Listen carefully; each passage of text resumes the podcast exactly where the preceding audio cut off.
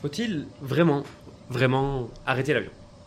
Alors c'est une question que je m'étais posée il y a quelques années, et j'en avais écrit un article qui est sorti en 2020. Et depuis, j'avais envie de retravailler le sujet parce qu'il me semblait qu'il pouvait être approfondi et mis à jour. Donc c'est ce que j'ai fait ces derniers mois. Je me suis repenché sur le sujet, j'ai lu pas mal de choses. J'en ai donné une conférence de deux heures. Et là, je vous propose une version réduite de cette conférence. Alors, allons-y. Vous écoutez Enfin peut-être. Et on se demande s'il faut vraiment, vraiment, vraiment arrêter l'avion. Les mecs Euh, excuse-moi, Ouais est-ce que tu sais s'il y a plus de morts ou de vivants sur Terre? Enfin, je sais pas. Enfin, peut-être. J'aime les gens qui doutent, les gens qui trop écoutent leur cœur se balancer. Tu vas t'abîmer les oreilles avec ce truc. Et puis mon père, il dit que ça peut réduire l'audition. On va commencer tout d'abord avec euh, quelques précisions. Euh, d'abord sur ma situation personnelle, moi euh, j'ai eu pris l'avion quand j'étais plus jeune. J'ai même un peu habité à l'étranger, à Santiago au Chili et à Tokyo. Mais depuis 2019, j'ai arrêté de prendre l'avion parce que c'était des sujets pour lesquels je me sentais assez concerné. Et quand j'ai commencé un peu à, à regarder un petit peu les chiffres, je me suis rendu compte qu'en effet, ça me paraissait plus possible de prendre l'avion. Et c'est à ce moment-là d'ailleurs que j'ai sorti euh, l'article dont je parlais. Et en fait, je précise ça parce que ça me paraît important euh, de le clarifier parce que ça peut influencer ma manière de traiter le sujet. C'est la première chose. La deuxième, c'est euh, pour vous donner quelques références sur ce que j'ai pu lire. Donc, je me suis appuyé essentiellement sur trois rapports. Le premier, c'est le référentiel de Isae Supaero Aviation et Climat qui date de 2021. Pourquoi voler en 2050 du Shift Project qui date aussi de 2021. Destination commune de Stay Grounded qui date, je pense, de 2022. Euh, voilà, donc si vous avez besoin d'informations, si vous voulez retrouver les références de ce dont je parle, c'est essentiellement dans ces trois rapports. Voilà. Les précisions étant précisées, on peut décoller. Initialisation des boutons rouges. Trois, boutons rouges. oui, Oui, oui. Première partie, aviation et réchauffement climatique. Donc on va commencer par voir quelques chiffres, parce qu'on n'a pas forcément toujours les ordres de grandeur en tête. Donc je vais vous donner euh, quelques vols euh, et euh, l'empreinte carbone associée. Donc l'empreinte carbone, c'est la quantité en fait, le, le- poids de la masse de carbone émise par passager. Et là on considère des allers-retours. Donc le premier c'est Toulouse-Paris. Euh, et donc ça correspond à 0,3 tonnes de CO2. De CO2 équivalent. hein. Donc ça veut dire que ça prend en compte aussi d'autres gaz à effet de serre, mais qu'on euh, considère, qu'on compare en fait au CO2. Et du coup on parle de CO2 équivalent. Donc 0,3 tonnes pour Toulouse-Paris. Pour Toulouse-Athènes, c'est 0,7 tonnes. Donc hein, vous avez compris qu'ici on est à Toulouse. Toulouse-Montréal, c'est 1,9 tonnes. hein. C'est comparable à un Paris-New York par exemple. Et après, si on veut aller plus loin, un Toulouse-Tokyo, ça représente 3,5 tonnes de CO2 équivalent. Et enfin, presque le plus qu'on peut trouver, c'est euh, Toulouse-Sydney, qui fait 5,9 tonnes. Alors, les chiffres que je vous donne là, c'est à peu près une moyenne. Parce qu'en fait, les chiffres, ils varient pas mal. Et euh, notamment, par exemple, si on reprend Toulouse-Montréal, ou qui est l'équivalent de Paris-New York, on est sur du ça varie entre 1,5 et 2,5 tonnes les, chiffres qu'on peut trouver. Alors pourquoi il y a une telle variation?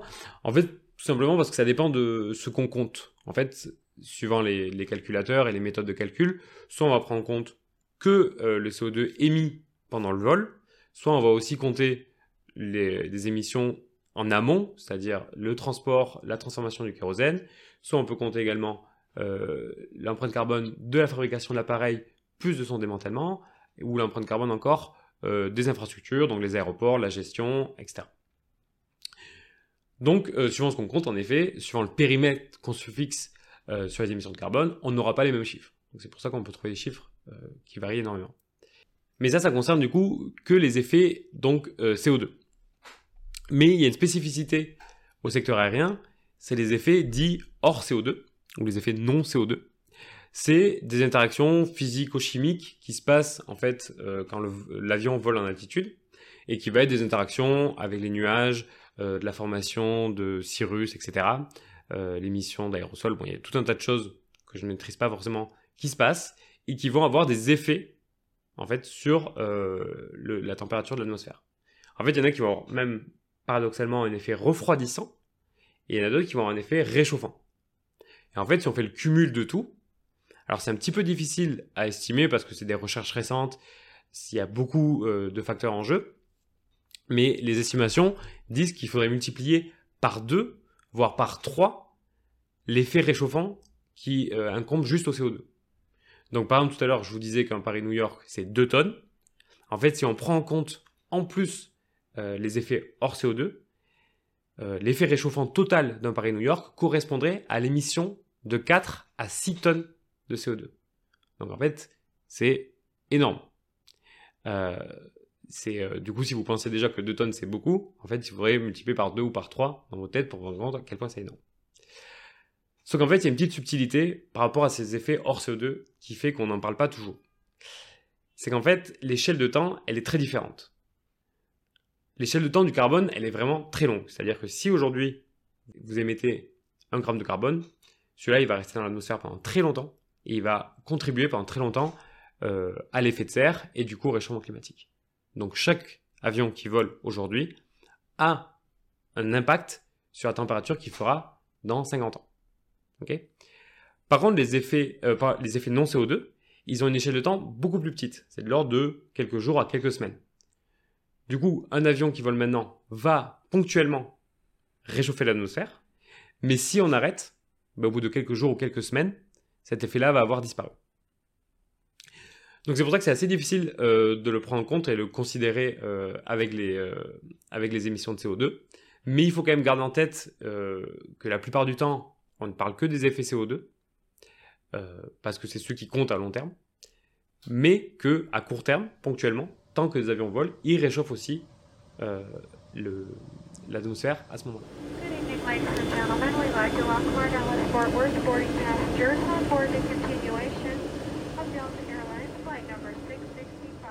Donc là, on a vu euh, un petit peu l'impact euh, sur le réchauffement climatique de l'aviation, notamment son empreinte carbone. Maintenant, on va voir à combien on a le droit en fait euh, de carbone par personne. donc en fait, il y a un chiffre qui est très important à retenir, c'est le 2 tonnes de CO2 équivalent. C'est le budget que l'on doit se fixer par personne et par an. En fait, c'est l'objectif euh, qui a été inscrit euh, dans les accords de Paris en 2015 pour atteindre, euh, pour limiter le réchauffement climatique à plus 1,5 degré, enfin plus 2, voire plus 1,5 degré. Donc on a droit chacun à 2 tonnes de carbone. Et je vous rappelle que du coup, un Paris-New York, c'est aussi 2 tonnes. Et en fait, là, si on fait la comparaison, c'est vite vu qu'il n'y a pas la place. Parce qu'en fait, dans le budget qu'on a, il faut aussi considérer qu'il faut se nourrir, qu'il faut se loger, qu'il faut se vêtir et qu'il faut aussi utiliser d'autres transports que l'avion. Donc en fait, euh, il n'y a pas la place pour mettre 2 tonnes, euh, le 2 tonnes d'un Paris-New York dans notre budget carbone. Alors pour être un peu plus précis, euh, sur ces 2 tonnes de CO2, on a dit qu'il fallait les séparer en différents secteurs, l'alimentation, le logement, etc. Combien est-ce qu'il est raisonnable d'attribuer au transport? Euh, pour ça, il y a un rapport qui s'appelle euh, Faire sa part de carbone 4 qui donne le chiffre de 0,3 tonnes euh, pour la mobilité. Donc voilà, donc on aura le droit à 0,3 tonnes pour les transports, mais qui inclut tous les transports, hein, donc aussi la voiture, les transports en commun, etc. Et donc on a vu tout à l'heure l'empreinte la plus basse c'était 0,3 tonnes justement pour Paris-Toulouse, donc même ça, ça paraît compliqué de le faire entrer en une année. Donc même ça prend en compte les effets hors CO2 qu'on a mis de côté, euh, l'effet euh, réchauffant de, de l'avion ne peut pas s'inscrire euh, dans les objectifs qu'on a de carbone.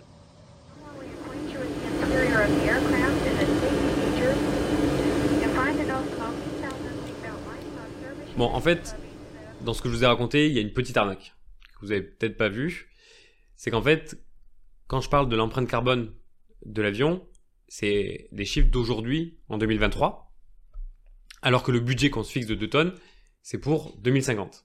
Euh, il s'est pas passé quelque chose de bizarre là entre temps Est-ce qu'il n'y a pas un tout petit problème? Je sais pas ce que. C'était pour dire quoi en fait? Et en fait, ça, euh, ça amène deux questions. La première, c'est quelle euh, trajectoire est-ce qu'on doit se fixer? Est-ce que dès aujourd'hui, on doit essayer d'être à 2 tonnes? Ou est-ce qu'on a un petit peu de marge? Et la deuxième, c'est peut-on diminuer l'empreinte carbone de l'avion d'ici à 2050 Parce que si en 2050, on peut faire des Paris-Sydney euh, pour 50 kg de CO2, ben, la question, elle est, elle, est, elle, est, elle est simple. Donc voilà, c'est les deux questions qu'on va essayer de voir. Donc la première, c'est quel objectif se fixer aujourd'hui? Alors, je vais pas euh, détailler, mais en gros, aujourd'hui, euh, la trajectoire à suivre, c'est de diminuer au plus vite. Euh, parce que, en fait, déjà, on a pris pas du tout les bonnes trajectoires qui sont, qui sont visées pour rentrer dans les objectifs. Et de deux, en fait, mathématiquement, physiquement, plus on attend, plus on va payer cher après. Donc chaque année de perdu, ça veut dire plus de restrictions après. Donc, il euh, n'y a pas trop à réfléchir à quelle marge on a. C'est si on a la possibilité de le faire, il faut réduire au maximum euh, notre empreinte carbone. Ça, c'est pour le premier point. Pour le deuxième point, c'est euh, est-ce qu'il est possible de faire un avion bas carbone? Alors là, ma réponse, elle va peut-être vous surprendre, mais c'est probablement que oui. Très probablement oui. En fait, aujourd'hui, il y a des technologies qui sont développées, il y a des prototypes qui se mettent en place plus ou, moins mature, mais euh, notamment d'hydrogène ou de biocarburant. Mais c'est très possible qu'on puisse faire un avion euh, qui vole en émettant très peu de carbone. Mais dedans, il y a du boulot à faire. À rajuster tous les fils, négatifs, positifs, les lumières et tout le merdier. Et. Et. Et. Le mental pour les moteurs. Euh, sauf qu'en fait, c'est pas euh, très satisfaisant parce que euh, déjà, ça va prendre beaucoup, beaucoup de temps pour l'avoir à une échelle euh, globale et une échelle commerciale. Airbus parle de 2035 pour le développement de, de l'avion à hydrogène. Alors déjà, certains spécialistes prédisent que c'est trop tôt, et même Airbus commence à dire que ce sera probablement plus tard. donc dans le meilleur scénario, on est en 2035. Et en plus, ça concernerait qu'une petite partie euh, de la flotte d'Airbus. Euh, à savoir que les longs et moyens courriers, ce qui représente environ euh, entre 20 et 40% des émissions. et en plus de ça, donc dans ce scénario qui est idéal selon Airbus, donc ça serait 2035 et qu'une partie de la flotte, bah, en fait ça va demander un investissement énorme, des dizaines de milliards d'euros qui vont devoir être injectés dans, euh, dans, cette, dans le secteur aérien, en partie subventionné par l'État. Euh, donc je rappelle que l'État a fait un, plan de, financement de 15 milliards pour l'aviation euh, au début des années 2020, suite au Covid. Là, la région Occitanie a offert 100 millions, a mis en place un, un plan de 100 millions d'euros pour l'avion vert également. Donc voilà, c'est énormément d'argent à investir pour, euh, pour quelque chose d'assez peu satisfaisant au final. Je vais vous lire un extrait du rapport euh, Aviation et Climat qui dit ceci. Ces différentes solutions permettent d'envisager un avion émettant beaucoup moins de CO2 qu'actuellement. Néanmoins, la situation climatique est urgente. Le budget carbone mondial à 1,5 degré sera entièrement utilisé en moins de 10 ans au rythme des émissions actuelles ce qui nécessite que les émissions commencent à décroître dès à présent et de manière significative, à un taux comparable à celui engendré par la crise sanitaire, aux alentours de moins 7% par an. En toute logique, il faut donc soit ralentir la croissance du trafic, soit autoriser le secteur aérien à se décarboner plus lentement que cette vitesse moyenne.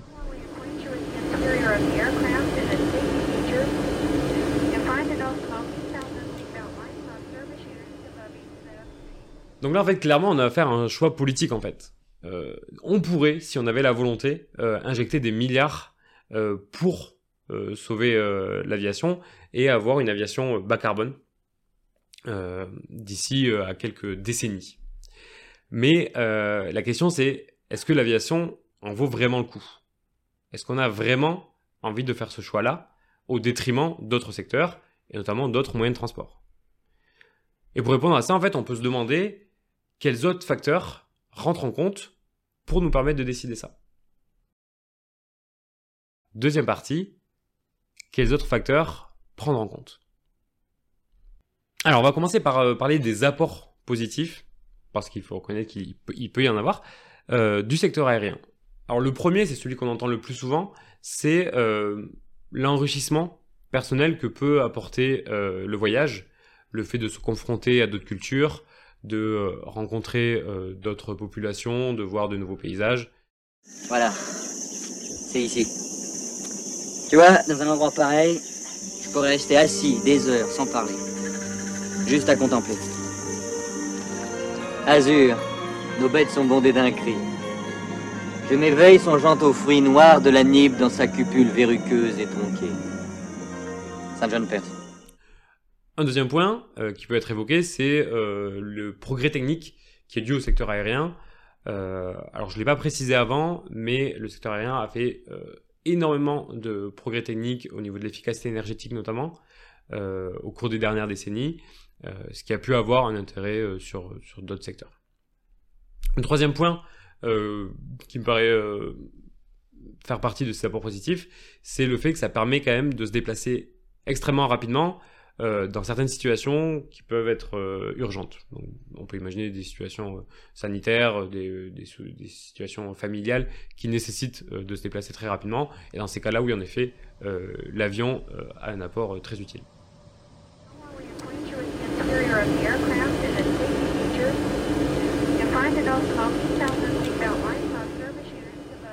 On va passer maintenant à d'autres facteurs qui sont du coup moins positif.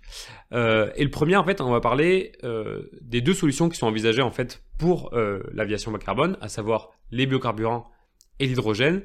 Alors, je vais pas développer parce que c'est un peu compliqué un peu long, mais en fait, ces deux solutions-là, elles vont présenter d'autres problèmes, même si elles permettent d'avoir une empreinte carbone relativement basse.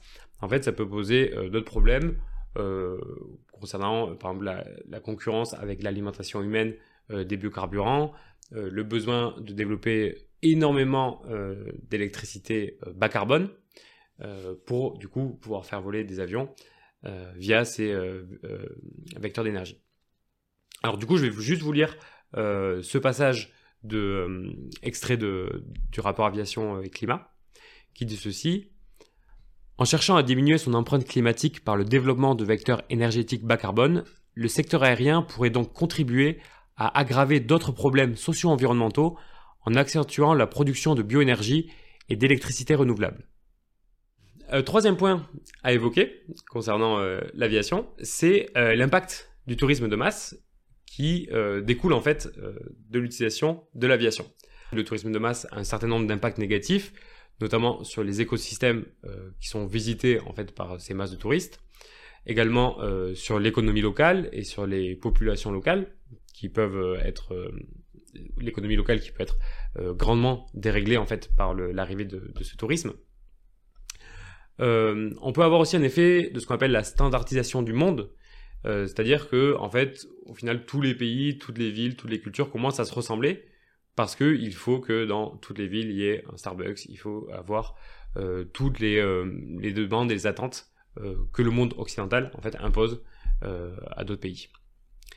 Et un dernier point en fait de l'impact du tourisme, c'est sur euh, cet effet de marchandisation en fait du monde, des paysages, de la culture, des populations. Ça vaut 15 000 francs ça? Non, 30 000. 20 000 francs? Non, 30 000. 25 000 Non, 30 000. Allez, 27 000 avec le tam-tam. Non, fais-moi 30 000. Bon, allez, laisse tomber, fais-lui ses 30 000, c'est un con. Quatrième facteur à prendre en compte euh, concernant l'aviation, c'est la question des inégalités. Et je pense que c'est une des plus importantes en fait. Euh, il faut bien se rendre compte que l'avion, c'est vraiment euh, réservé à une classe, une petite classe en fait, une petite partie de la population mondiale. Je vais vous donner quelques chiffres. en France déjà, il faut savoir que 2% seulement des passagers sont des ouvriers, alors que les ouvriers représentent 12% de la population. Il faut savoir aussi que 15% des Français n'ont jamais pris l'avion. À l'échelle mondiale, il y a 11% seulement de la population qui prend l'avion une fois par an. Donc ça veut dire que 90% de la population ne le prend pas au moins de, manière euh, annuelle. Et parmi ces 11% de gens qui prennent l'avion, il y en a seulement 4% qui le prennent pour aller à l'étranger. Donc si vous êtes allé à l'étranger l'an dernier en avion, vous faites partie seulement de 4% de la population qui a pu se le permettre. Enfin, dernier chiffre, c'est 50% des émissions de CO2 euh, de l'aviation sont dues aux 5% des Français qui voyagent le plus. Et le paroxysme de ces inégalités euh, de l'aviation, c'est les jets privés.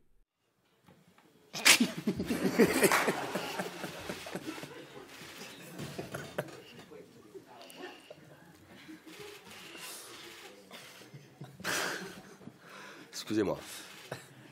Je me doutais qu'on allait avoir euh, cette question-là. La consommation des jets privés, elle est dix fois plus grande par passager qu'un avion euh, commercial. C'est-à-dire que quand je parlais euh, du Paris-New York qui faisait 2 tonnes, il faut savoir que si vous le faites en jet privé, c'est plutôt de l'ordre de 20 tonnes, voire davantage euh, selon les modèles. Et enfin, cinquième point euh, à prendre en compte euh, concernant l'aviation, c'est la question des emplois. Et en fait, c'est important de ne pas être aveugle euh, à ce facteur-là, parce qu'il est euh, vraiment très important. Il faut savoir qu'en France, il y a 435 000 emplois directs et indirects qui sont liés au secteur de l'aviation, euh, dont dans le Grand Sud-Ouest 150 000 et dont 100 000 en Occitanie. Donc nous, notamment à Toulouse, on est pas mal impacté par cette question. Il y a un grand nombre de personnes ici qui sont plus ou moins directement liées secteur aérien. Et il faut bien penser que euh, si on abandonne euh, trop rapidement ou pas de la bonne manière euh, le secteur aérien, ça pourrait créer ce qu'on appelle un syndrome de Détroit à Toulouse, c'est-à-dire un petit peu la désertification industrielle et économique de la ville. Donc voilà, c'est vraiment un autre point à prendre en compte qui rajoute un petit peu de complexité au problème, c'est qu'on ne peut pas non plus arrêter du jour au lendemain, sans accompagnement, sans transition, le, le secteur aérien. Voilà, donc là on a vu cinq facteurs euh, qu'il est important d'avoir en tête. Il y en a d'autres qu'on aurait pu évoquer, par exemple euh, l'impact de l'aviation militaire, l'impact du fret commercial, euh, les nuisances sonores également, ou encore les implémentations d'aéroports qui peuvent poser des problèmes, euh, notamment au niveau des écosystèmes, comme ça avait été le cas à Notre-Dame-des-Landes.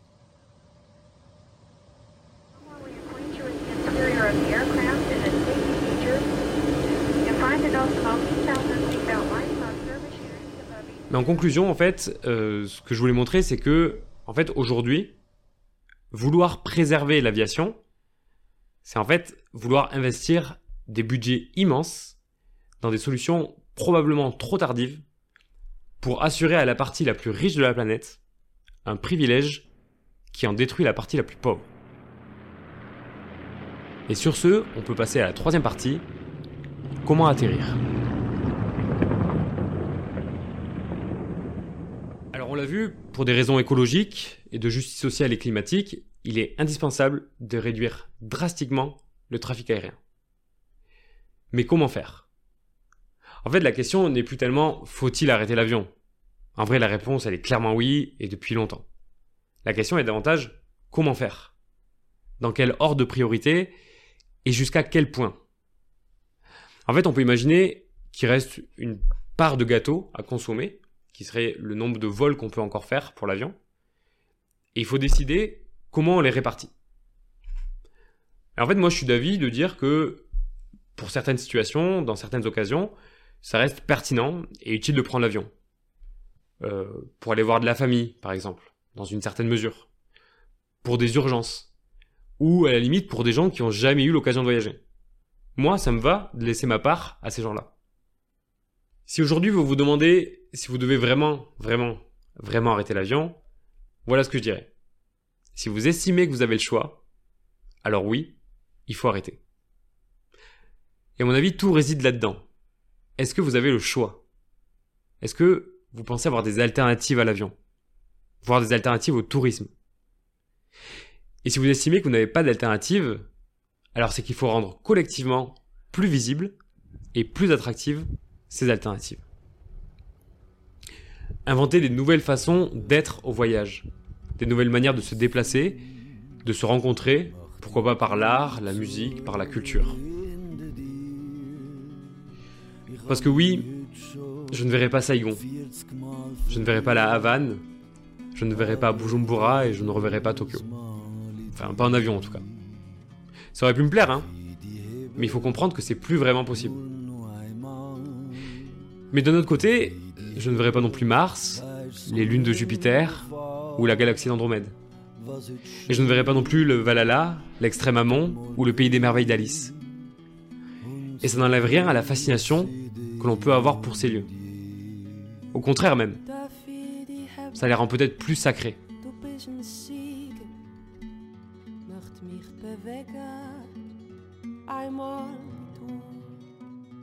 Alors oui, en 2023, je considère que j'ai des alternatives, qu'il faut lutter farouchement contre les inégalités, que c'est une lutte politique et sociale, et que oui, il faut vraiment, vraiment, vraiment arrêter l'avion. Enfin peut-être. Euh, excuse-moi Ouais Est-ce que tu sais s'il y a plus de morts ou de vivants sur Terre? Enfin, je sais pas. Enfin, peut-être. J'aime les gens qui doutent, les gens qui trop écoutent leur cœur se balancer. Tu vas t'abîmer les oreilles avec ce truc. Et puis mon père, il dit que ça peut réduire l'audition.